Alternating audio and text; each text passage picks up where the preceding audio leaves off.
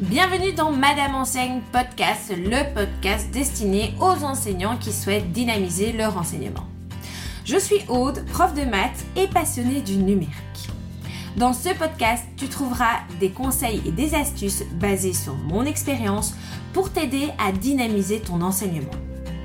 Au programme, on parlera de sites, d'applications et de projets que tu peux mettre en place afin de donner un coup de boost dans ta pratique et d'éviter les décrochages scolaires.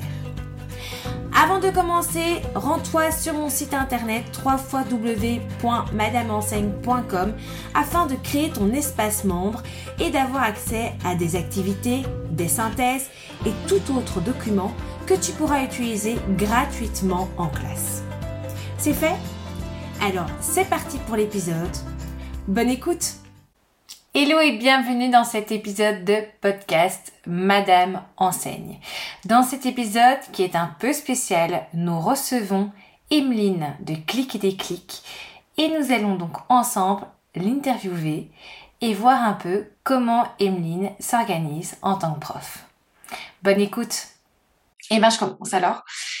Eh bien, tout d'abord, bienvenue sur Madame Enseigne Podcast. C'est un podcast donc qui est à destination des enseignants et qui a pour but de les aider soit dans leur méthode d'apprentissage, soit de leur donner des pistes au niveau de l'organisation. Et c'est bien ce qu'on va parler aujourd'hui. Tout d'abord, avant de commencer, je vais te poser alors quelques questions. C'est si tu étais et donc, du tac au tac, tu me réponds sur base de ce que tu as déjà vu, entendu, lu, par exemple, puisque le premier, c'est si tu étais un livre.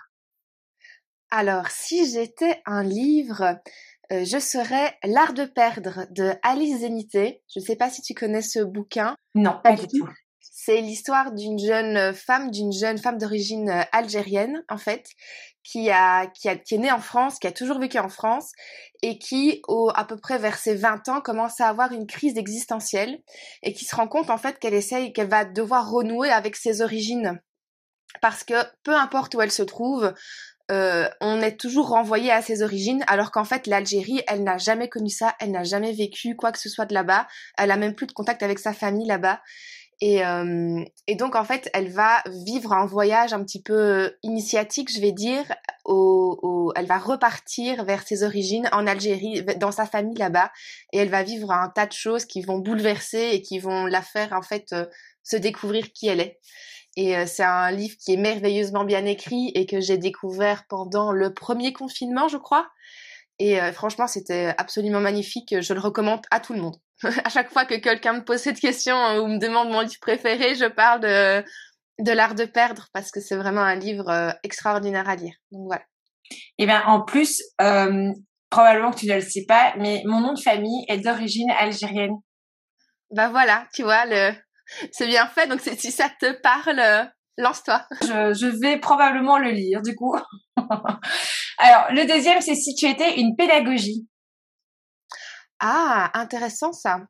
Une pédagogie. C'est, c'est super intéressant parce que dans mon parcours, j'ai expérimenté, moi, en tant que qu'apprenante, plusieurs pédagogies, notamment la pédagogie Freinet, la pédagogie institutionnelle, euh, aussi une inspiration avec euh, Fernand Houry. Donc, euh, donc voilà. c'est une très bonne question. Je ne sais pas te dire. En choisir une, je ne pense pas parce que je pense que c'est bien qu'elles soient combinées ensemble. En fait, il n'y a pas je crois, une seule bonne pédagogie qui peut fonctionner. Et je crois que justement le fait de les avoir vécues en symbiose et jamais de manière séparée a fait que l'apprentissage a été fructueux. Et, euh, et voilà, mais récemment j'ai découvert la discipline positive et je dois bien dire que c'est quelque chose qui m'a énormément parlé parce que bah sans le savoir je pratiquais en partie déjà euh, les, recommandations qui étaient proposées, mais je trouve que c'est tellement essentiel de rien déjà que considérer les élèves comme des êtres humains avant tout et capables en fait de se centrer sur des solutions à la place de se centrer d'abord sur eux-mêmes quand il y a un problème qui peut se passer, quand il y a des conflits qui peuvent survenir. Et il y a tellement de, de, de conflits qui peuvent survenir dans une classe que je trouve que c'est hyper important de les rendre responsables de la relation qu'ils ont les uns vis-à-vis des autres et en tant que groupe classe. Donc euh, récemment, la discipline positive m'a ouvert les yeux sur beaucoup de choses Et, euh, et franchement, si jamais vous ne la connaissez pas, donc les auditeurs et auditrices du podcast ne connaissent pas, euh, c'est vraiment l'occasion de se pencher dessus parce qu'il y a vraiment beaucoup de choses euh, très inspirantes dans, dans cette méthode-là. Donc pas une pédagogie en particulier, plutôt un mix de pédagogie. Oui, c'est ça. Euh, alors, si tu étais un pays? Oh là là, un pays. Bah moi, je choisirais la Belgique, je pense, parce que j'ai un petit peu réfléchi. Euh, j'ai un petit peu réfléchi à, à, ce, à, ces questions parce que tu m'avais juste prévenu qu'on allait faire des, questions du tac au tac. Et donc, du coup, comme j'étais un peu stressée, je me suis dit, je vais quand même réfléchir à quelques possibilités. Et le pays, je me suis dit, je crois qu'il va tomber le pays ou la ville. Je n'étais pas sûre. Mais pour le pays, euh, je garderai la Belgique quand même. Donc là, pour l'instant, je vis en Norvège, comme tu sais. Mais euh, mon pays de cœur, euh, ça reste mon pays d'origine. ça reste chez moi, quoi. Ça reste la Belgique. Une vraie Belge. Oui. Jusqu'au bout du monde, une vraie belge. Alors encore deux, si tu étais une formation. Une formation, tu euh, par quoi Comment ça? Comment Alors, si tu étais soit une formation que tu as déjà suivie, soit même une que tu donnes de formation, si tu devais choisir une formation qui te caractérise. Qui me caractérise? Bah, Évidemment, les formations que je donne me caractérisent toutes. Ça, c'est déjà une première chose. Mais une formation que j'ai pu suivre, euh, Hmm. Tu vois, c'est pour ça généralement que je réfléchis à l'avance parce qu'il y a tellement là comme ça, j'ai pas de j'ai pas de si euh, l'énéagramme évolutif. Je, ne sais pas si tu connais ce, ceci. En fait, c'est une formation que j'ai eu l'extrême chance d'expérimenter au terme de ma première année d'enseignement dans l'école qui m'avait accueilli pour la première année et que je quittais en fait. Et la, directrice a accepté que je suive quand même une formation alors que je quittais l'école. Et c'était un groupe de collègues assez restreint. L'énéagramme évolutif, c'est une, euh, une espèce de test de personnalité, si on veut, je mets des gros guillemets à, ça parce que c'est vraiment plus large que ça, qui te permet en fait de te retrouver dans différentes bases et, pôles pour pouvoir définir ton mode de fonctionnement en fait. Et euh, ce qui est intéressant, c'est que c'est pas comme la plupart des tests où tu réponds à des questions et on t'attribue un profil. Là, tu vas découvrir les profils et tu vas te dire ah oui, en fait, je me reconnais moi dans pas mal de, de, situations et tu ne te reconnais jamais complètement dans une, de, une seule des situations, tu peux te reconnaître dans plusieurs situations. Et euh, je vais te montrer peut-être, je sais pas si tu vois, du coup, toi tu verras, mais les auditeurs peut-être pas, tu peux peut-être le mettre en note du podcast. C'est vraiment en fait un cercle avec toutes les, euh, tous les éléments sont en lien les uns avec les autres. Mm-hmm. Et, euh, et donc moi, par exemple, je suis euh, base 1, qui est la base perfectionniste. Mmh, et mon mode d'attention, c'est et mon mode d'attention, c'est l'erreur. Et j'ai aussi en fait une euh, un pôle qui est le pôle 4, qui est le, le pôle plus créatif et plus euh, attentif au beau, plus sensible, etc. Et donc en fait, tu vois qu'il y a des liens entre les différents éléments et tu vois que toutes les bases sont connectées entre elles. Et, euh, et je trouve que c'est euh, hyper important dans la mesure où dans le monde, on n'est jamais tout seul. Dans le monde, on est toujours avec d'autres personnes.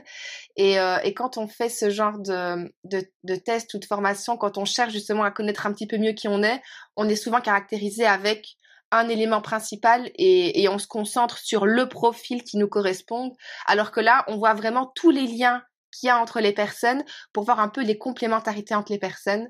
Et ça, je trouve que c'est hyper important avec soi et avec les autres parce qu'on est complémentaire avec soi-même sur certains aspects et on peut aussi être complémentaire avec des collègues par exemple. Donc je trouve que c'était une formation qui euh, qui m'a beaucoup touchée à l'époque et qui continue encore à, me travailler aujourd'hui. Et du coup, là, c'est un livre que tu que as montré ou pas du tout? En, fait, voilà, j'ai montré un livre parce que c'est une euh, c'est une euh, comment dire un peu une synthèse de ce que j'ai vécu durant la formation. Mais là, pour le coup, il y avait un formateur et on a vraiment expérimenté avec plein de profils différents, des gens qui euh, se sont par exemple exprimés sur euh, leur réaction durant plusieurs situations, tu vois. Dans telle situation, voilà comment moi je réagis. Et moi, je me suis beaucoup retrouvée donc dans la base 1, qui est la perfectionniste, alors que mes collègues, pas du tout. Il y a euh, aussi les, les enfin, il y a, y a il y a plusieurs catégories et c'est très compliqué. Il, nous a fallu deux journées pour te dire, hein, deux journées de formation pour euh, pour expérimenter tout ça. Mais c'est vraiment, je pense, si vous avez l'occasion un jour de de vivre une formation sur l'énéagramme évolutif, je pense que c'est hyper intéressant de pouvoir cibler qui on est. Mhm. Et, par, et par exemple, une de mes collègues à l'époque, elle avait 40, 45 ans, elle s'est redécouverte en fait. Et elle, elle a compris qu'elle était, qu'elle allait, en fait, ça faisait 20, 25 ans qu'elle allait à l'encontre de qui elle était pour correspondre aux normes de ce qu'on attendait d'elle. Donc, euh, donc voilà, c'était assez émouvant de voir que des gens peuvent se redécouvrir finalement. Et je trouve ça beau. Et au final, c'est ne pas avoir une seule étiquette, c'est pouvoir accepter qu'on n'est pas justement une seule catégorie, qu'on est dans plusieurs. Exactement, voilà. Et alors, le dernier, si tu étais, si tu étais un podcast, je ne sais pas si tu en écoutes beaucoup. Euh, bah, pas des masses. J'en écoutais avant et puis euh, et puis mon téléphone est arrivé à saturation des applications donc j'ai dû choisir malheureusement.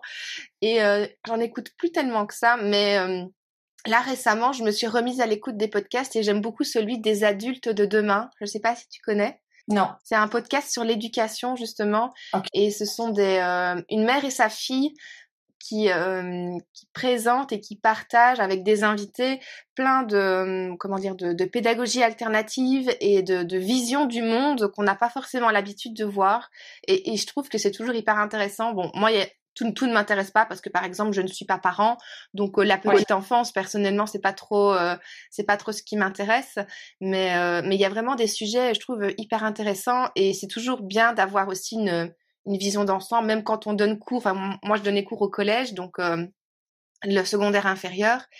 Et euh, c'est hyper intéressant de voir aussi comment les enfants peuvent évoluer parce que forcément, euh, l'adolescent qui arrive dans nos classes ne, ne, ne naît pas ex nihilo.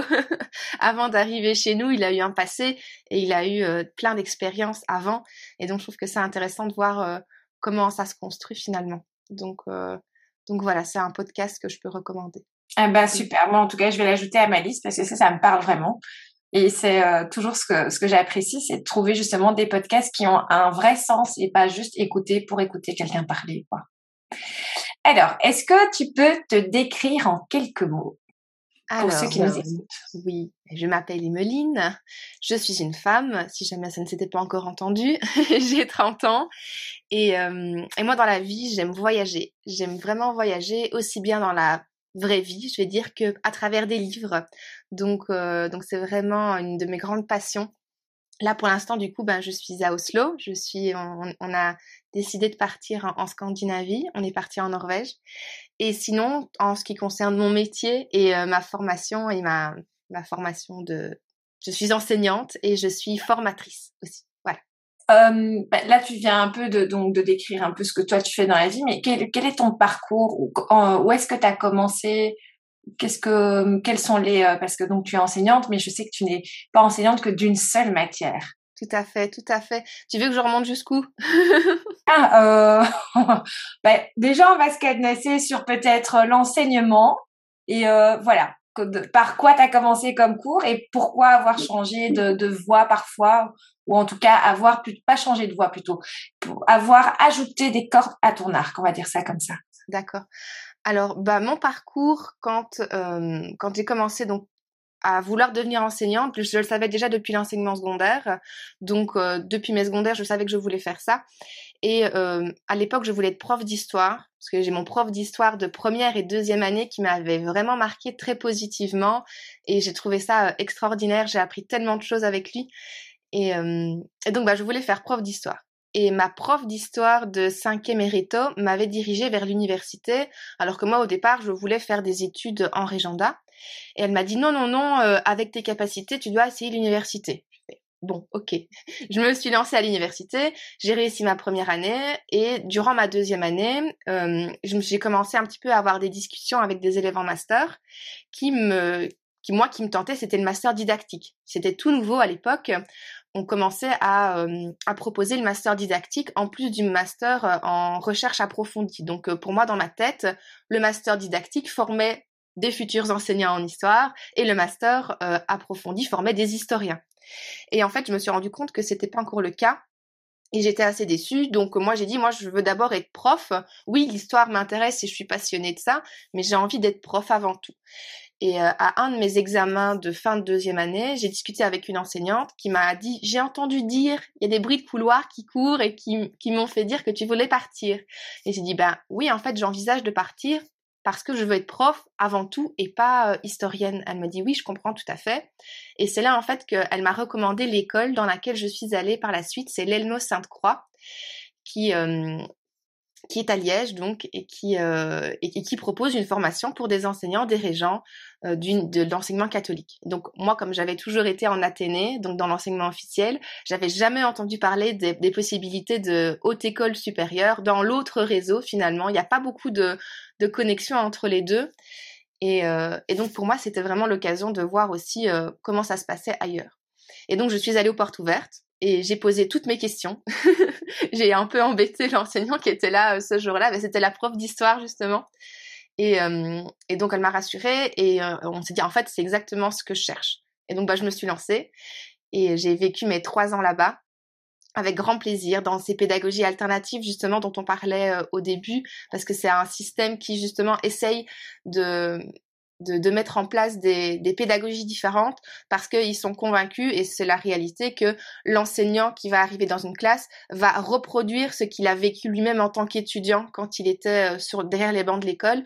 Et donc, ben, on aura beau être dans un amphithéâtre d'université avec des profs qui parlent de pédagogie alternative, si on n'a jamais vécu ce que c'était, on pourra jamais le reproduire, euh, enfin on pourra jamais en fait avoir l'élan de reproduire des choses différentes. Et si on veut avoir un monde différent avec des élèves différents, avec ben voilà. Donc en fait, tout démarre de l'enseignement et eux mettent en place des, des des, des, pédagogies par projet par exemple, enfin des pédagogies verticales où on collaborait entre étudiants de première, deuxième, troisième. Et, euh, et donc, du coup, bah, on en est venu à ça. Et ça m'a vraiment beaucoup plu. Je me suis vraiment beaucoup épanouie pendant mes études. Et puis, ben, par la suite, j'en suis, j'en suis sortie vraiment grandie, je pense. mon dernier stage, par exemple, s'est déroulé au Bénin. Donc, j'ai aussi voyagé euh, avec euh, avec mes études et c'était vraiment ah, vraiment très chouette. Ouais, j'ai donné cours au Bénin. J'étais, je suis restée là-bas deux mois. Et, euh, et donc, il y a une collaboration pédagogique entre mon école et une école là-bas. Et euh, c'est vraiment, enfin, plusieurs écoles, parce que bah, forcément, c'est un projet d'école, c'est pas juste les sciences humaines qui, euh, qui, qui, organisent ça, mais les sciences humaines portaient beaucoup ce projet. Et, euh, et c'est vrai que du coup, j'ai euh, j'ai appris énormément de choses aussi là-bas en, en, donnant cours bah, à des élèves au collège béninois. Donc franchement, c'était vraiment cool. Et puis après, bah, j'ai d'abord été engagée, donc j'ai fini mes études. J'étais diplômée. Puis bah, j'ai commencé à donner cours. Et dans ma deuxième école, on m'a proposé de donner des heures de religion. D'accord. Et donc, euh, peut-être que tout le monde qui nous écoute ne le sait pas, mais en tout cas, euh, en Belgique, on est, euh, on est amené parfois à donner des heures en fonction des heures qui sont disponibles. Et donc, on donne pas toujours le cours qui nous est propre au départ. Et, et donc, bah, par exemple, j'ai donné des cours de sciences économiques parce qu'il y avait quatre heures de sciences économiques et que bah, j'arrivais et qu'on me les a proposées. Et oui, je, enfin, je veux dire, euh, on, commence quelque part, et donc bah, j'ai donné, des cours d'études du milieu, de sciences économiques, mais pour pouvoir donner des cours de religion, il fallait avoir une formation et euh, ben, l'aval, en fait, le visa de l'autorité religieuse qui était l'évêché. Donc, euh, bah, je me suis inscrite à la formation et donc pendant trois ans, en cours du soir, j'ai suivi des cours, on a fait des stages, j'avais un mémoire, enfin voilà, donc c'était encadré par l'Université catholique de Louvain. Et euh, j'ai appris plein plein de choses et pendant plusieurs années, du coup, ça m'a aussi permis d'avoir un autre contact avec les élèves qu'avec une matière un peu plus scientifique comme de la géographie par exemple, de l'histoire. Et, euh, j'avais cette chance d'avoir par exemple mes élèves à la fois en études du milieu et aussi en religion. Donc ça veut dire que je les avais six heures par semaine dans deux cours complètement différents et donc ça crée des liens, ça crée des discussions et c'est vraiment super cool. Donc j'ai eu cette opportunité là. Et puis, euh, on a commencé un petit peu à réfléchir à vouloir partir en voyage. Et euh, mon, compagnon, lui, moi, quand j'étais partie au Bénin, la même année, lui est parti en Norvège. Il a fait du woofing.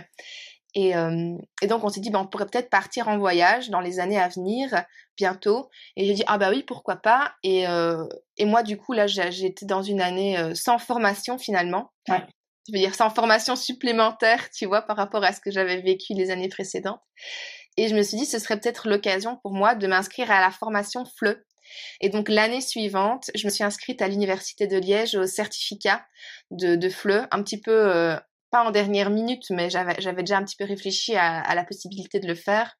Et donc, bah, j'ai suivi une de mes collègues qui, elle, avait pour projet euh, vraiment de donner cours de FLE parce qu'elle était prof de latin.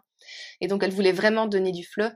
Et, euh, donc, ben, je dis, ah oui, ce serait peut-être une bonne idée, on pourrait faire ça ensemble. Et donc, ben, on s'est lancé et, voilà. Et maintenant, aujourd'hui, je, j'ai beaucoup de cordes à mon arc et j'en suis vraiment très contente parce que parce que on apprend toujours quelque chose. Enfin, je veux dire, euh, même si on a déjà, même si on a déjà un pied dans le métier, tu vois, et qu'on a l'habitude des classes, qu'on on sait comment ça se déroule, en fait, on a un nouvel angle d'attaque, je vais dire, et d'observation à chaque fois qu'on fait une autre formation. Et je trouve que c'est, euh, je pourrais passer ma vie en formation. voilà. Après, c'est normal puisque c'est vrai que ici, quand tu parles, tu as sciences humaines, tu as religion, tu as feu, c'est malgré tout, c'est quand même trois matières qui sont totalement différentes et donc tu n'as pas du tout la même approche avec des élèves, donc pas le même contact. Et forcément, c'est enrichissant et tu pourrais avoir des élèves 7 heures, 8 heures semaine. Si c'est dans trois cours où la pédagogie ou l'approche est totalement différente, tu vas même pas les sentir passer. C'est aussi ça qui est sympa dans le fait de pouvoir donner plusieurs matières, c'est de ne jamais avoir la même répétition aussi. Oui, pour l'aborder de différentes façons. Oui. Donc ça, c'est vraiment sympa, je pense. Du coup, puisque tu parles de tes nombreuses formations, d'où t'est venue l'envie de créer ta propre formation qui est prof et organisée? Eh bien, ça m'est venu en fait d'une euh, discussion d'une oui d'une discussion je peux dire. Dans un groupe de de profs organisés en fait sur Facebook je partageais en fait chaque année une vidéo sur mon journal de bord où je donnais des idées à mes collègues et j'avais toujours de très très très bons retours et ça me faisait très très plaisir. Mais j'avais aussi des retours qui disaient euh, ah c'est trop bien ce que tu fais euh, moi par contre j'arriverai jamais à faire ça. Et je me disais mais en fait ce que je fais c'est facile c'est pas si compliqué. Et pour moi, c'était un petit peu, euh, c'était un peu basique. Tu vois ce que je veux dire? J'avais pas l'impression de faire un truc euh, waouh. Et puis, je me suis dit en fait, euh, il faut bien se rendre à l'évidence. C'est pareil pour tes élèves. Tout le monde ne part pas du, avec le même bagage. Tout le monde ne part pas avec les mêmes connaissances. Et donc, ce serait peut-être utile que tu partages tout ça. Et j'ai posé la question dans le groupe pour savoir si c'était intéressant de savoir finalement arriver à, à, à s'en sortir seul et créer son propre journal de bord ou s'il y avait plutôt une demande de trouver un journal de bord tout fait.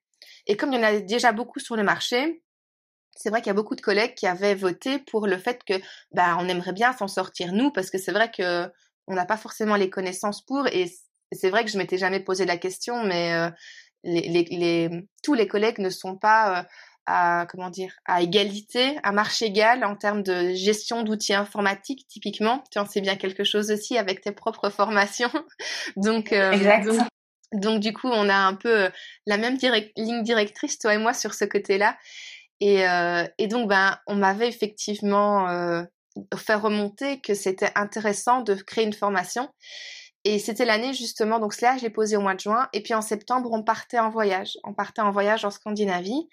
Et puis, on a dû rentrer en février. Il y a eu des petits soucis, on a dû rentrer. Et c'est là que je me suis posée. Je me suis dit, tiens, est-ce que ce serait pas le bon moment finalement pour euh, mettre mettre en, forme ce projet? Et je me suis posée avec mon carnet et je me suis dit, tiens, Emeline, si euh, tu devais par exemple animer un atelier euh, en journée pédagogique avec tes collègues, tu partirais d'où? Tu ferais quoi? Tu dirais quoi? Et, euh, et, donc, bah, c'est comme ça que j'ai commencé à, à, rédiger, à rédiger des idées. Et puis après 15 pages de notes, je me suis dit, oui, là, je, je crois qu'on est bon. après 15 pages de notes manuscrites, je me suis dit, bon, là, je crois qu'on est bon. Et, euh, donc, bah, j'ai rédigé un script et, je me suis lancée et, voilà. Donc, c'est vraiment comme ça que ça m'est venu. Et, euh, je suis très contente de l'avoir fait aujourd'hui parce que à ce moment-là, j'étais pas du tout au courant de ce qui se fait en termes de formation en ligne tu vois. Aujourd'hui, moi qui suis dans le milieu maintenant, je vois qu'il y a des stratégies de lancement, des machins. Enfin, tu sais, il y a tout un tout un, un écosystème autour finalement de, de, de ce milieu-là. Et moi, j'étais pas du tout au courant. J'étais une vraie outsideuse. et, euh, et donc, je suis arrivée en gros euh, au mois de mai. J'ai créé mon compte euh, Clic et des clics. Oui. Et et je suis arrivée et j'ai dit coucou, je vous propose une formation, est-ce que ça vous intéresse?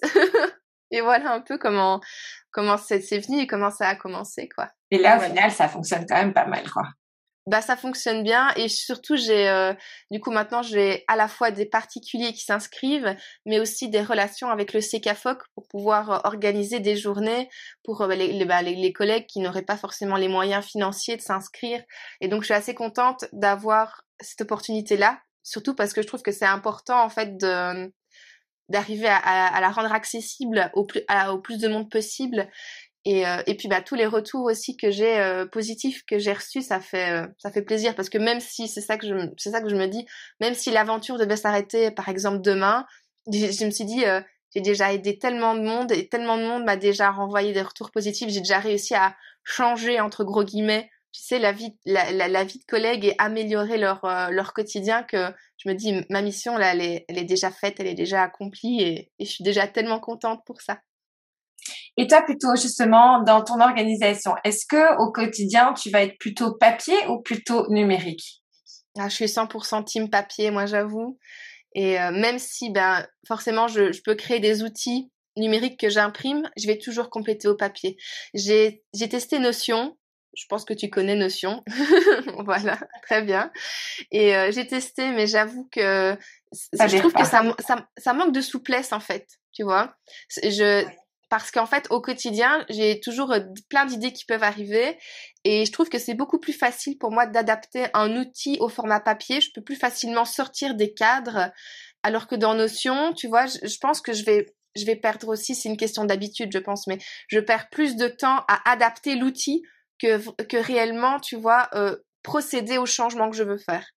Et donc pour moi, dans une optique de rentabilité, je vais dire, de productivité pour l'instant ici, clairement c'est c'est j'ai euh, c'est beaucoup plus simple pour moi de, de modifier un, un, outil même numérique euh, que j'imprime sur sur mon traitement de texte par exemple et ou alors directement au format papier que de commencer à remodifier mon espace Notion et, et tout refaire quoi. Parce que je sais que j'ai envie que ce soit bien fait.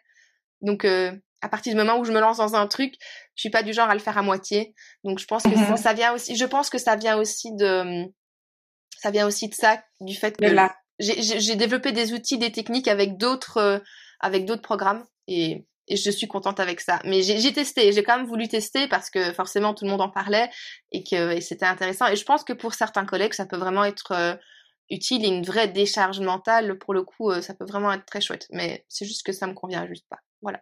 C'est vrai que moi j'utilise et j'utilise non seulement pour euh, justement toutes mes idées d'atelier, etc. Et ça me permet vraiment en fait de décharger mentalement.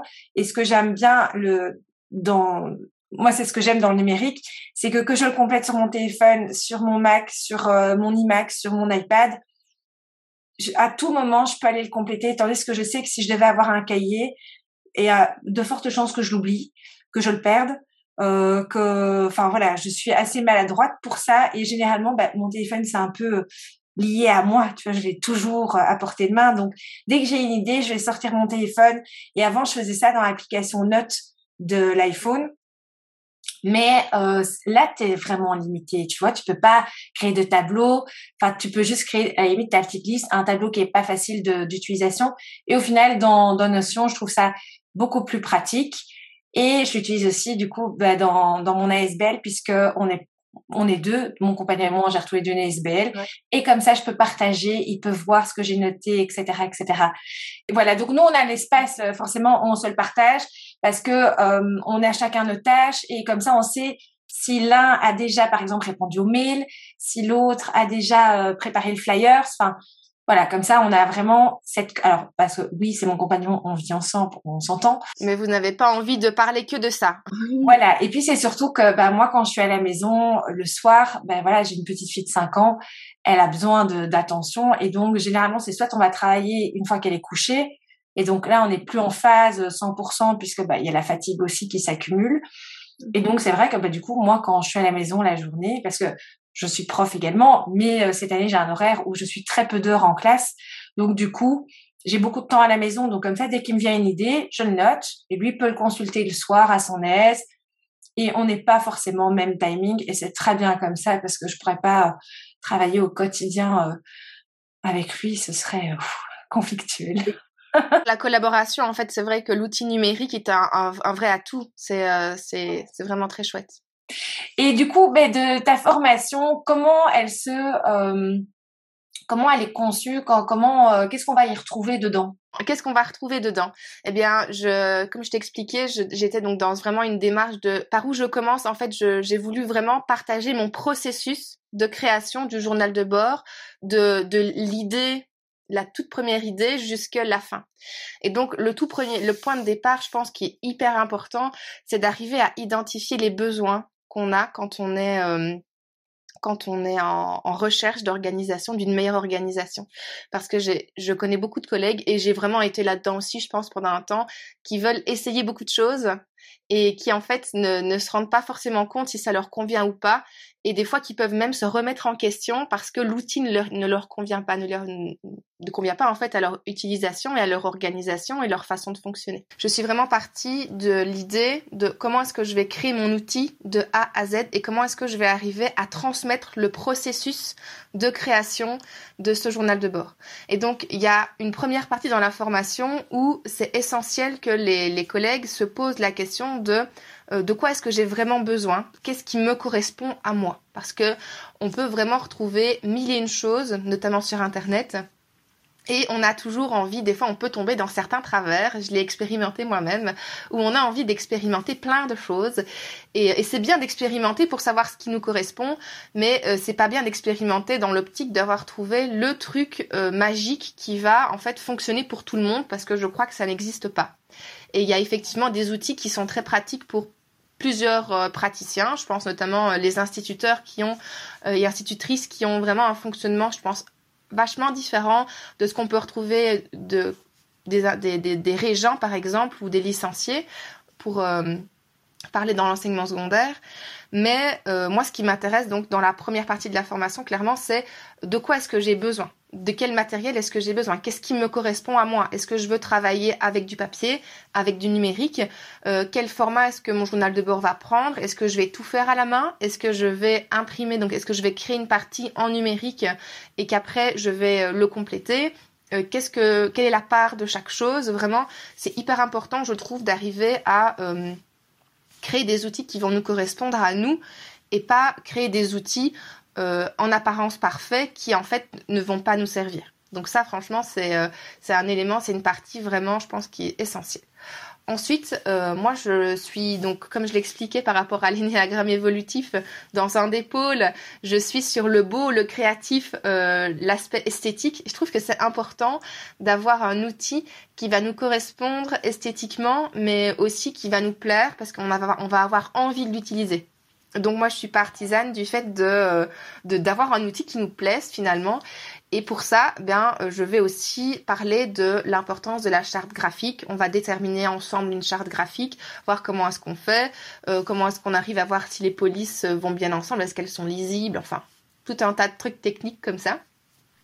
Et puis par la suite, vraiment, on va euh, se, plonger dans la partie peut-être un peu plus technique de tutoriel. C'est euh, comment est-ce que je crée les premières pages de mon journal de bord, comment est-ce que euh, je crée mes outils d'organisation, les outils de suivi à la semaine, les outils de suivi au mois, à l'année, parce que le, le, le travail d'enseignant, finalement, c'est quand même énormément d'organisation dans la mesure où on doit prévoir tout ce qu'on va faire durant une année euh, et, donc du coup, bah, il faut savoir s'adapter en permanence, il faut savoir ajuster ce qu'on fait en permanence.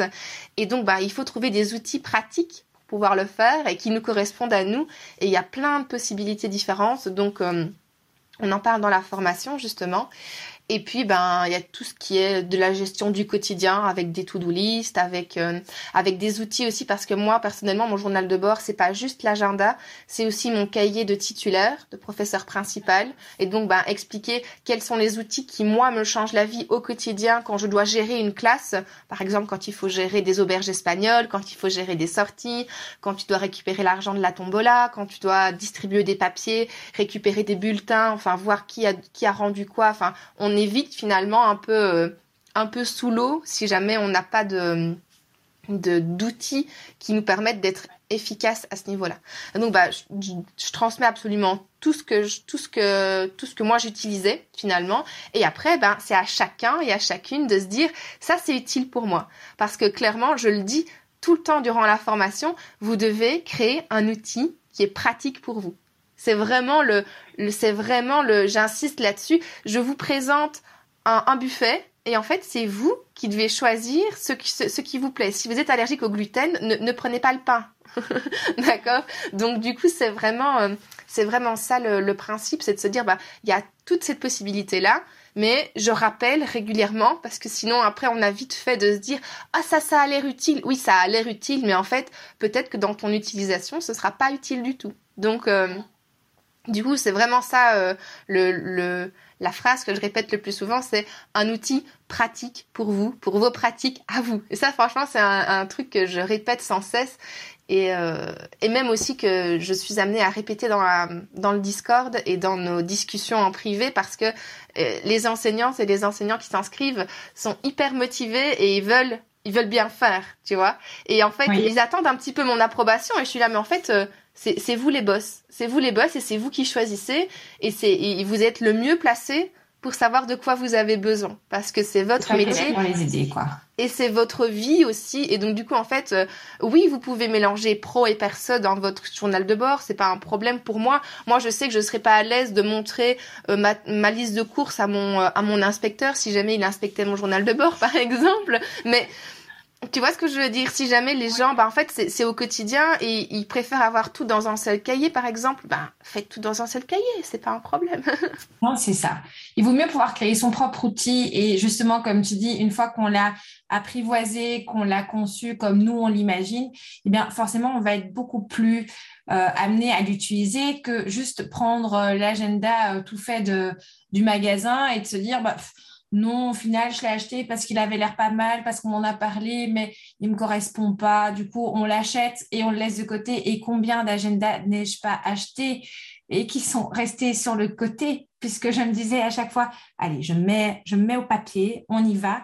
Et ça me correspond tellement pas le papier qu'au final, je, complétais genre un mois, deux mois et après, il n'y avait plus rien dedans. Mais finalement, justement, quand tu te dis ça, c'est un peu une violence que tu te fais tu vois, alors que ça devrait être un outil d'aide. Et je trouve que c'est ça aussi, l'organisation, on imagine ça un truc comme un peu une pénitence, un truc qu'on déteste, alors qu'en fait, l'organisation, c'est là pour te simplifier la vie et pour la rendre plus facile. Et donc, du coup, bah, il faut juste trouver ce qui te convient. C'est ça. C'est juste ça, quoi. Effectivement, d'essayer tout ce qu'on voit ou tout ce qu'on se dit, ah, mais avec elle, ça a l'air de bien fonctionner, je vais fonctionner comme ça. Ben non, c'est mieux de, s'approprier l'outil, de se le créer et de savoir dans quoi on est beaucoup plus à l'aise. Et je trouve ça vraiment sympa d'avoir justement comme ça une personne qui, en plus, et c'est là où je trouve que c'est vraiment ton point fort, c'est que tu es dans ce cas de l'enseignante qui doit s'organiser, qui doit planifier.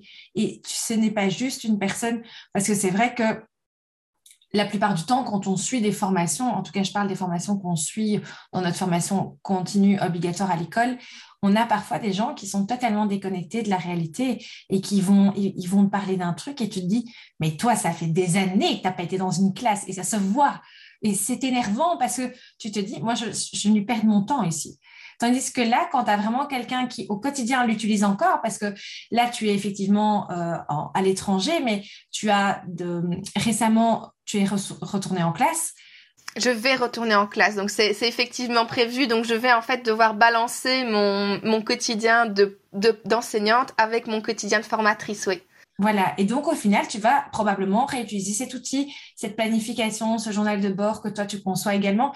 Et c'est là où l'expertise est réelle et est vraie et pas juste, euh, je vais pas dire imaginaire, mais nettement moins concrète.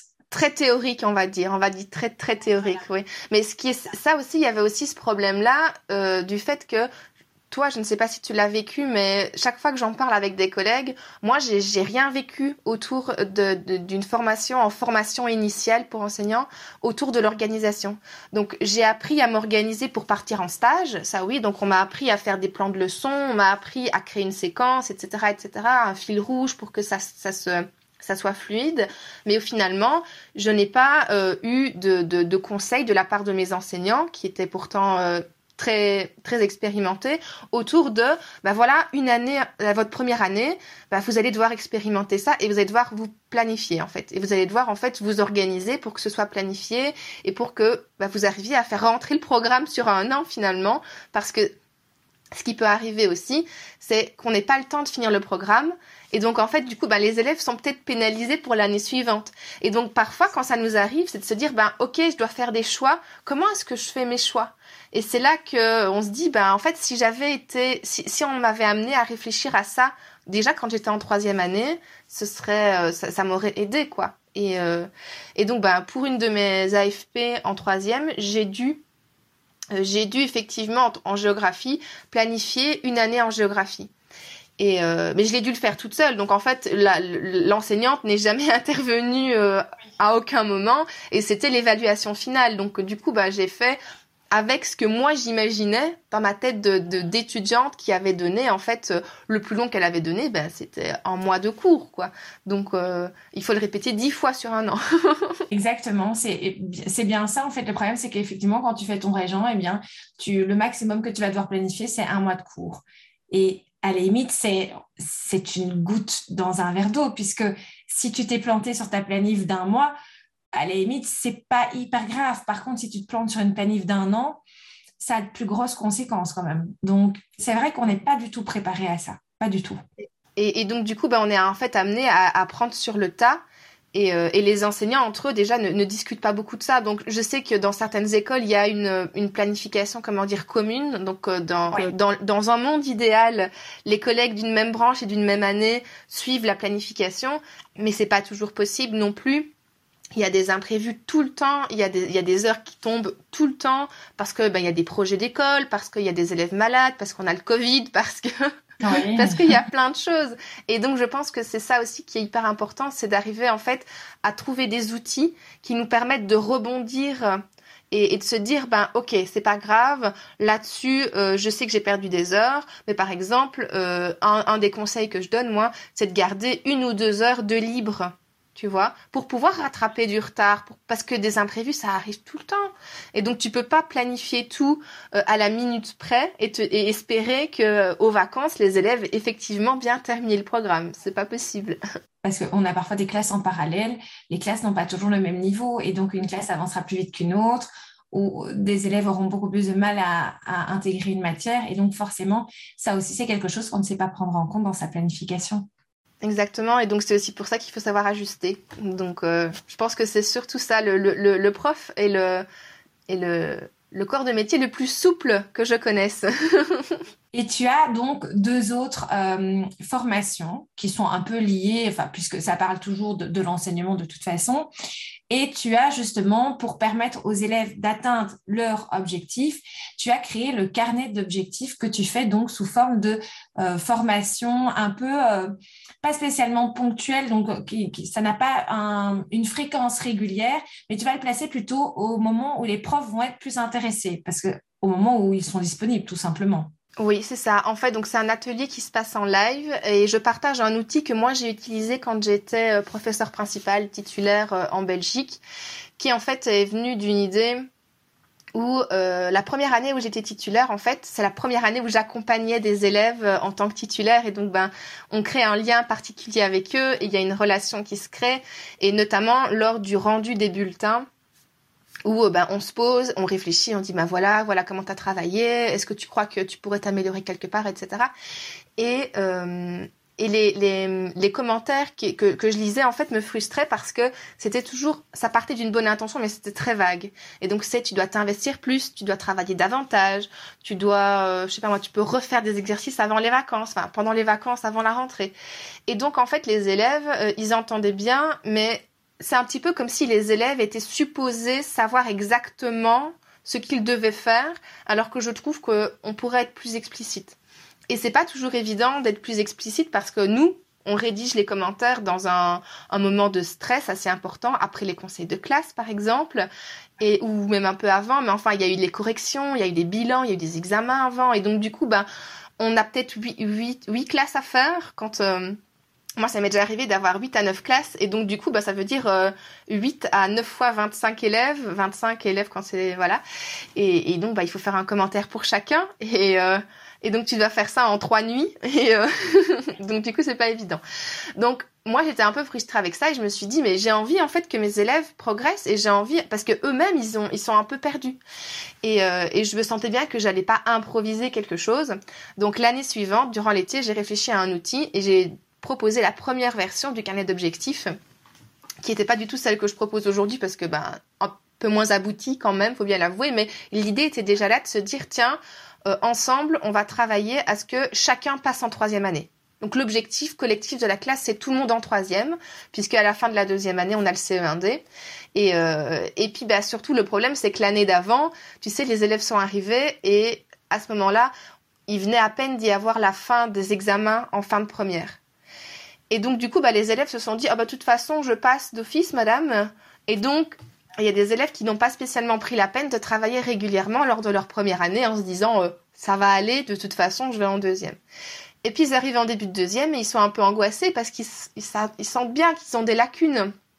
Ils savent pas comment faire pour euh, y arriver et les combler finalement. Donc euh, je me suis dit bon, on va leur filer un coup de pouce. C'est aussi mon rôle de titulaire de de cadrer tout ça finalement.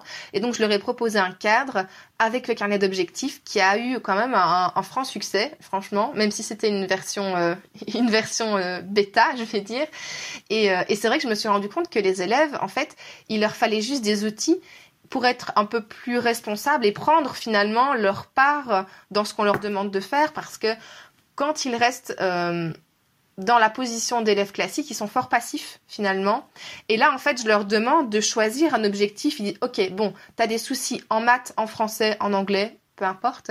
Et donc se dire, qu'est-ce que tu as envie de travailler et qu'est-ce que tu penses qui serait le plus opportun de travailler peut-être pour le prochain bulletin. Et donc, bah, on se pose et on se pose et on apprend ensemble à créer un objectif qui soit réaliste parce que clairement, euh, l'élève qui part de 30% et qui veut atteindre 80% euh, en mathématiques en six semaines, bon, voilà, hein. L'intention est bonne, mais c'est pas réaliste. Et donc du coup, ben, on apprend justement à, à, ça. il y a des élèves qui euh, qui s'accrochent à leur objectif irréaliste, mais c'est aussi ça qui va faire qu'ils vont apprendre, tu vois. Donc c'est aussi c'est un outil où ils apprennent à progresser, mais ils apprennent énormément sur eux-mêmes finalement. Euh, parce que justement, ils apprennent leurs limites, ils, apprennent à se dire, ah oui, en fait, je suis capable de faire ça. Parce que tu as aussi des élèves qui sont peu sûrs d'eux et qui vont se fixer un tout petit objectif. Et, euh, puis en fait, ils se rendent compte que l'objectif est atteint après deux semaines. Et je dis, bah, alors là, du coup, c'est bien. Ce serait peut-être bien d'être un peu plus challengé la prochaine fois parce que tu es capable, tu vois, de faire plus. Mhm. Donc du coup, c'est un outil vraiment qui est multifacette, mais qui au départ effectivement était destiné à ce que mes élèves prennent confiance en eux, se fixent un objectif pour passer dans l'année supérieure. Et, et un suivi finalement parce que c'était moi il me fallait euh, il me fallait un écrit je je peux pas garder tout en tête donc du coup il fallait il me fallait un écrit il me fallait euh, il fallait un truc qui cadre et donc j'ai j'ai créé ça et donc je le partage en atelier euh, avant oui je le proposé à des dates ponctuelles que moi je choisissais. Et maintenant, j'ai choisi en fait de le faire sur la base des demandes des enseignants. Donc du coup, les, enseignants s'inscrivent et me disent, bah moi je suis disponible, j'aimerais bien qu'on le fasse à ce moment-là. Et moi, je regarde dans mon calendrier. Et a priori, je suis disponible parce que mon emploi du temps est assez flexible. Donc euh, donc du coup, bah on fixe et, euh, et voilà et on se lance et voilà. Et jusqu'à présent, j'ai aussi des super retours et les collègues sont ravis d'avoir euh, un outil supplémentaire finalement qui qui vient encadrer, qui vient en fait aussi les, euh, les, les rassurer et les épauler dans cette tâche qui est pas toujours évidente. Parce que quand on arrive et qu'on est titulaire, euh, on est un petit peu nous aussi supposé savoir quoi faire alors que c'est pas toujours évident d'avoir de, de réussir à encadrer une classe quoi. C'est un peu comme un coach. Donc euh, voilà. Et qu'on et qu'on ne t'apprend pas du tout ça en fait en région, on ne t'apprend pas à être titulaire, hein. on t'apprend à donner ton tour, on t'apprend à des pédagogies d'apprentissage, etc. Mais à aucun moment on te parle du fait que attention, toi qui as beaucoup d'heures ou toi qui as très souvent une classe, tu risques d'être titulaire et voici ce que tu vas devoir faire en tant que titulaire, puisque au final d'une école à l'autre aussi le, le, rôle du titulaire change totalement. Et là, quand j'ai enseigné à Scarbeck, j'étais titulaire de, des classes de 2S, donc des élèves qui n'ont pas réussi leur CE1D.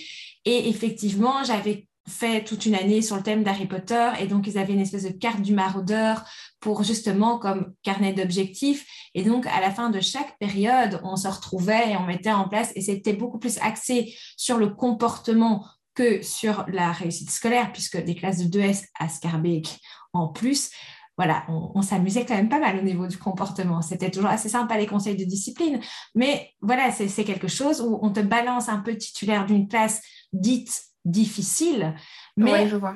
Voilà, on ne te dit pas, ah oui, mais pour t'aider dans ça, tu pourrais faire ça, tu pourrais faire ça. Non, on te balance, on te dit, débrouille-toi avec tes gamins, et puis c'est tout. Et là, je me retrouve dans une école qui est totalement l'opposé, puisque c'est à Waterloo. Donc, c'est clairement pas le même public. J'ai été titulaire aussi, où là, on te dit, bah, ton heure de titulariat est dans ton horaire. Et donc, c'est encore une autre façon de voir. Donc, en fait, pendant une heure, tu te retrouves avec tes élèves en face, mais on ne te dit pas que non plus voilà, qu'est-ce que tu vas faire pendant cette heure de titulariat Eh bien, en fait, tu fais ce que tu veux.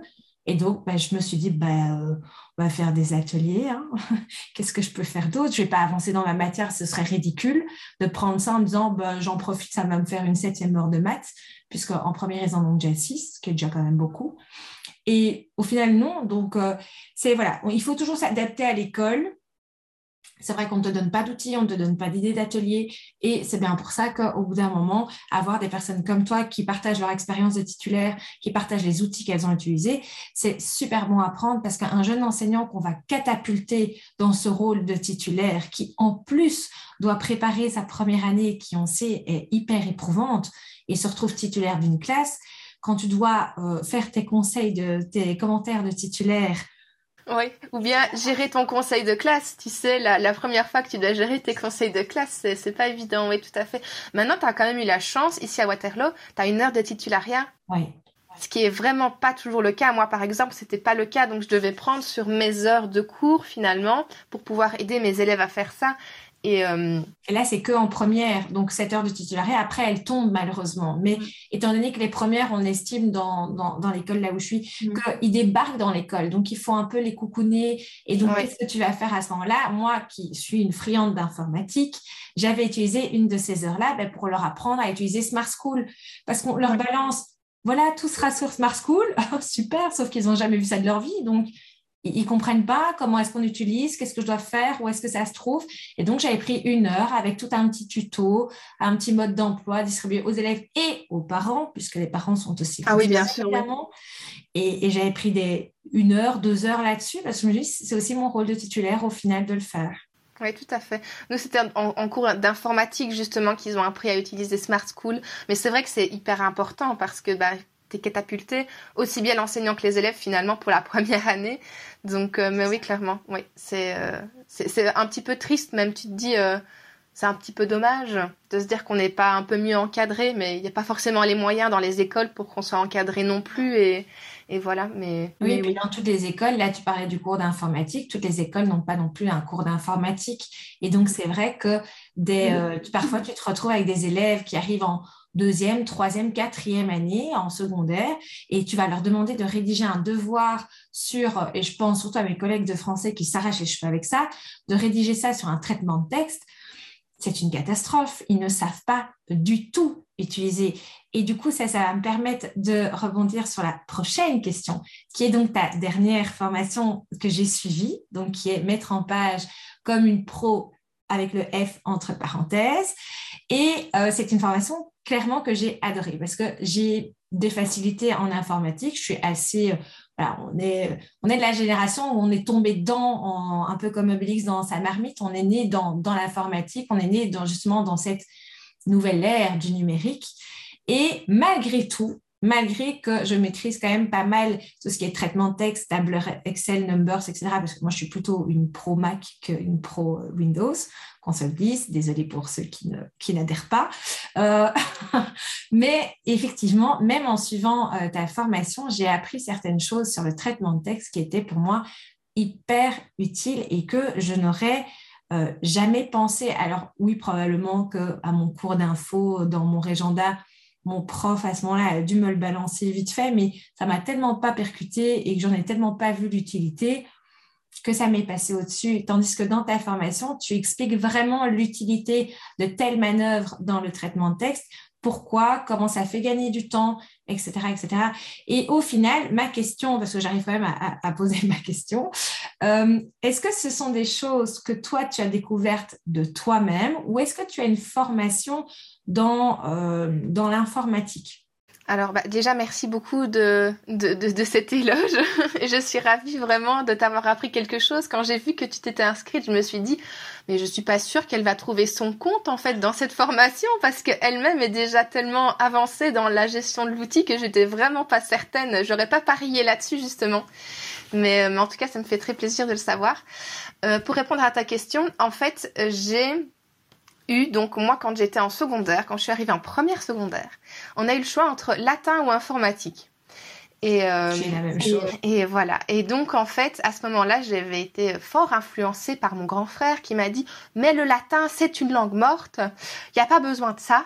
Et donc, euh, je me suis inscrite en informatique.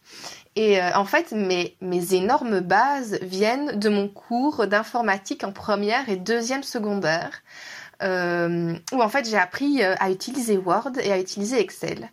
Et, euh, et vraiment, en fait, à cette époque-là, on faisait des trucs très très rébarbatifs. On apprenait à mettre en page des lettres. Et euh, mais en fait, j'aimais bien la manière dont ça tombait. Enfin, c'est mon côté un petit peu psychorigide, je pense, qui devait quand même bien aimer le fait que tout soit super bien aligné au millimètre près, tu vois. Et, euh, et en fait, de tout ce que j'ai tout ce que j'ai appris durant ces années-là, m'ont servi dans les années d'après quand j'ai par exemple euh, décidé de créer mes synthèses de langue. Typiquement, je me revois en train de faire des synthèses d'espagnol avec euh, des terminaisons, euh, enfin les, terminaisons des verbes bien alignées avec des couleurs, tu vois. Enfin, j'avais des copines qui le faisaient manuellement, mais manuscritement, je veux dire, mais ma calligraphie n'était pas au top. Donc j'écrivais lisiblement, mais clairement j'étais pas. ça m'énervait de mettre du typex quand il y avait eu un problème, etc. Alors que c'était propre, c'était nickel, c'était carré, c'était tout ce qu'il me fallait. Et donc bah du coup j'ai continué à l'utiliser et finalement de fil en aiguille, euh, j'ai moi j'ai pas eu de cours d'informatique en Régenda. Donc euh, on n'a pas eu. On avait des cours de TIS, mais euh, on a travaillé plutôt l'éducation aux médias que, que, que, réellement travailler par exemple l'utilisation du tableau, du tableau blanc interactif ou ce genre de choses. Donc on n'a pas eu de cours d'informatique là-dessus. Et, euh, et moi, j'en avais pas besoin, donc du coup, ça ne m'a pas du tout manqué. Mais par la suite, du coup, en fait, j'ai détourné ce que j'ai appris, tu vois. Donc, dans ma formation, quand j'avais 12 ans, finalement, j'ai appris à détourner tout ce que j'ai appris pour me dire, tiens, euh, quand je vais créer mes cours, comment je peux faire en sorte que euh, la mise en page soit propre, comment je peux faire en sorte que ça ne saute pas, comment est-ce que je peux faire en sorte que ça soit correct et que ce soit euh, transposable à un collègue à qui je vais l'envoyer finalement. Parce que ça, c'est la, la hantise. Ma, ma plus grande hantise, c'était quand on, on faisait des collaborations et que mes collègues me disaient euh, tu fais la mise en page? Et je suis là oui oui je fais la mise en page parce que je, je sais comment ce sera fait et je sais aussi que moi, pour moi, enfin, ça me semblait essentiel que il y, a rien qui bouge et que ça soit réutilisable l'année suivante, sans, sans qu'on s'arrache les cheveux, évidemment. Et donc, du coup, bah, je récupérais les documents des collègues et je me disais, ah oui, quand même, il faut, il y a, y, a, y a un truc à faire avec ça quand même. Il y a matière à travailler. Exactement, il y a matière à travailler. Et donc, et donc voilà. Mais donc, tu vois, ma, formation en informatique, finalement, c'est de l'autodidacte quand j'ai grandi, mais ma base vient de quand j'étais euh, toute jeune ado, quoi. Donc, euh, donc voilà. ces cours d'informatique à l'école sont quand même hyper importants puisque effectivement j'avais eu le, la même possibilité parce que voilà on est on est de la même génération et je pense que maintenant ça c'est plus du tout comme ça. J'étais, euh, je sais pas toi, mais moi j'étais dans une école catholique. Est-ce que c'était propre aux écoles catholiques ou pas du tout? Moi pas, non. Bon ben voilà. Et c'est vrai que moi j'avais eu le latin obligatoire en première, mais par contre j'ai j'ai vraiment détesté ça, parce que la preuve que je n'étais pas du tout euh, littéraire et, et pour moi, c'était plus l'informatique, les mathématiques qui allaient me correspondre. Parce que dès que j'ai pu, dès qu'on m'a donné le choix, tiens, l'année prochaine, c'est deux heures de latin ou deux heures d'informatique, j'ai fait ciao le latin, bonjour l'informatique. Et ma prof de latin, je pense, était plutôt ravie que je m'arrête, puisque euh, c'était un peu une catastrophe. Et mis à part ma petite chanson sur mes terminaisons, j'avais pas retenu grand chose, grand chose. Mais c'est vrai qu'au final, moi, dans ce cours d'informatique en deuxième, on n'a pas fait énormément de traitement de texte, on a surtout fait de la conception de sites internet. Et donc le codage, décodage de l'HTML. Ah, c'est génial. Et on créait en fait des pages internet où, ben, par exemple, parce que ma prof d'info était ma prof de maths dans, euh, dans, mon, dans, dans, mes études supérieures, donc c'est elle qui a été après ma prof de maths. Et euh, elle faisait vraiment plus, mais comment créer un exercice interactive. Donc, en fait, comment gamifier directement la matière. Et donc, c'est pour ça que moi, clairement, je me suis orientée vers ça, vers justement la gamification de, des cours, parce que je trouve ça hyper intéressant. Mais bon, après, voilà, chaque prof nous marque d'une certaine façon, hein, comme quoi, euh, elle, je sais que c'est elle vraiment qui m'a marqué pour l'informatique, mais pas du tout pour les maths, puisque j'ai refusé de faire des études pour faire maths dans le supérieur, puisque je détestais cette matière. Donc, comme quoi, c'est un autre prof de maths dans l'inférieur qui m'a vraiment, vraiment euh, mis euh, cette envie de donner cours parce que j'adorais sa façon de faire. C'était, c'était dingue. C'est de la magie. comme les profs peuvent influencer au final euh, un avenir sans même le savoir. Exactement, oui. On fait un métier incroyable. Et donc, en parlant d'avenir, puisque actuellement tu es en Norvège, est-ce que un retour en Belgique est prévu? Euh, prévu pour l'instant non, mais c'est pas une porte que qu'on laisse fermer. Donc ça veut dire que si à un moment donné euh, on sent qu'il faut qu'on faut qu'on rentre, ou on a envie de rentrer, ou il y a peut-être un souci qui peut se passer ici, euh, on, se laisse clairement l'opportunité de le faire. Surtout qu'on a notre famille là-bas, on a une bonne partie de nos amis aussi. Donc, euh, donc voilà, quand on revient en Belgique, pour l'instant, c'est des vacances. Ça, c'est bien aussi. Et est-ce que tu as un nouveau projet en vue, une nouvelle offre secrète que tu prépares et qui sortirait bientôt? Ou est-ce que pour le moment, les trois formations sont celles qui te conviennent et que tu bosses plutôt dessus à les améliorer ou, une nouvelle idée de projet oui, non, bah pour le moment, en fait, je suis toujours dans, dans prof et organisé, c'est mon gros morceau, et je cherche constamment à faire mieux, à proposer des choses qui, euh, qui correspondent de le plus possible aux collègues par rapport à leurs demandes, vu qu'on est beaucoup en discussion sur les réseaux sociaux et donc je vois un petit peu en fait euh, les, différentes demandes, les différentes problématiques qu'elles euh, rencontrent. Et, euh, et, donc, bah, je suis surtout dans l'amélioration en fait de, de, ce programme-là, c'est ma priorité. Et j'ai aussi, bah, du coup, des, des petites idées d'ateliers qui vont arriver et, euh, qui, euh, qui pop et qui, euh, qui arrive dans mon cerveau. Et donc j'ai des idées dont je ne sais pas quoi faire pour le moment, donc je les note et on verra bien ce, que, ce qui va en ressortir par la suite.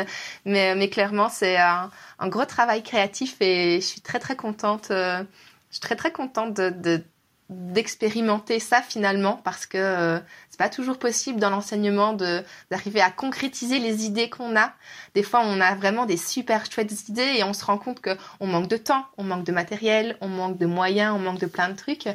Et euh, là, du coup, le, fait de pouvoir euh, expérimenter et mettre à jour ce genre d'idées, ben, ça me fait ça me fait très plaisir. Donc oui, j'ai quelques idées qui vont arriver dans les semaines à venir, à mon avis, qui vont être concrétisées et, toujours bah, ma formation prof organisée qui se retrouve améliorée euh, dès que possible. Donc voilà. Qui est en fait ton vrai programme signature et donc c'est vraiment sur ça que tu es le plus focus pour, euh, pour le moment. C'est aussi le, le, programme effectivement sur lequel je suis euh, actuellement parce que j'accompagne en permanence des collègues qui sont inscrites dans la formation et donc ben tous les jours en fait je, je vais je vais voir s'il y a des questions, s'il y a des besoins, s'il y a des demandes et, euh, et donc bah, c'est aussi pour ça que je crois que ça tourne en permanence dans ma tête à ce niveau-là. Et donc on peut te retrouver sur les réseaux sociaux, sur Instagram principalement une page Facebook Instagram, oui. J'ai une page Facebook, mais c'est vrai que j'y suis moins active parce que mes abonnés ils sont moins actifs tout simplement. Et, euh, j'ai effectivement beaucoup de beaucoup d'interactions euh, sur Instagram euh, avec mes abonnés, oui. Et donc il y a aussi ton site internet Exactement. qui est cliquetdesclics.com avec un trait d'union entre chaque entre chaque mot. Il mettra évidemment tous les liens dans la description de l'épisode. En tout cas, merci beaucoup, euh, Emeline, pour cette, euh, cette petite heure qu'on vient de passer ensemble à discuter. C'était super intéressant. J'ai vraiment beaucoup apprécié. Merci beaucoup à toi aussi pour l'invitation et pour cette discussion. Ça m'a rappelé la fois où on avait déjà discuté après, euh, après un atelier. On avait pas mal parlé et c'est toujours hyper, euh, hyper agréable de parler avec toi. Donc, merci beaucoup. Eh bien, merci. Et eh bien, je te laisse du coup retourner euh, à tes préparations pour euh, tes prochaines, euh, tes prochaines comment je veux dire, présences dans les classes en Norvège. Merci beaucoup, oui. Merci. Bah, toi aussi, du coup, bonne préparation pour la suite de ta journée et de ta semaine. Merci. Et voilà la fin de l'interview avec la fabuleuse Emeline de Clic et des Clics. Si cet épisode t'a plu, n'hésite pas à le partager sur les réseaux sociaux et à commenter le post Instagram. À bientôt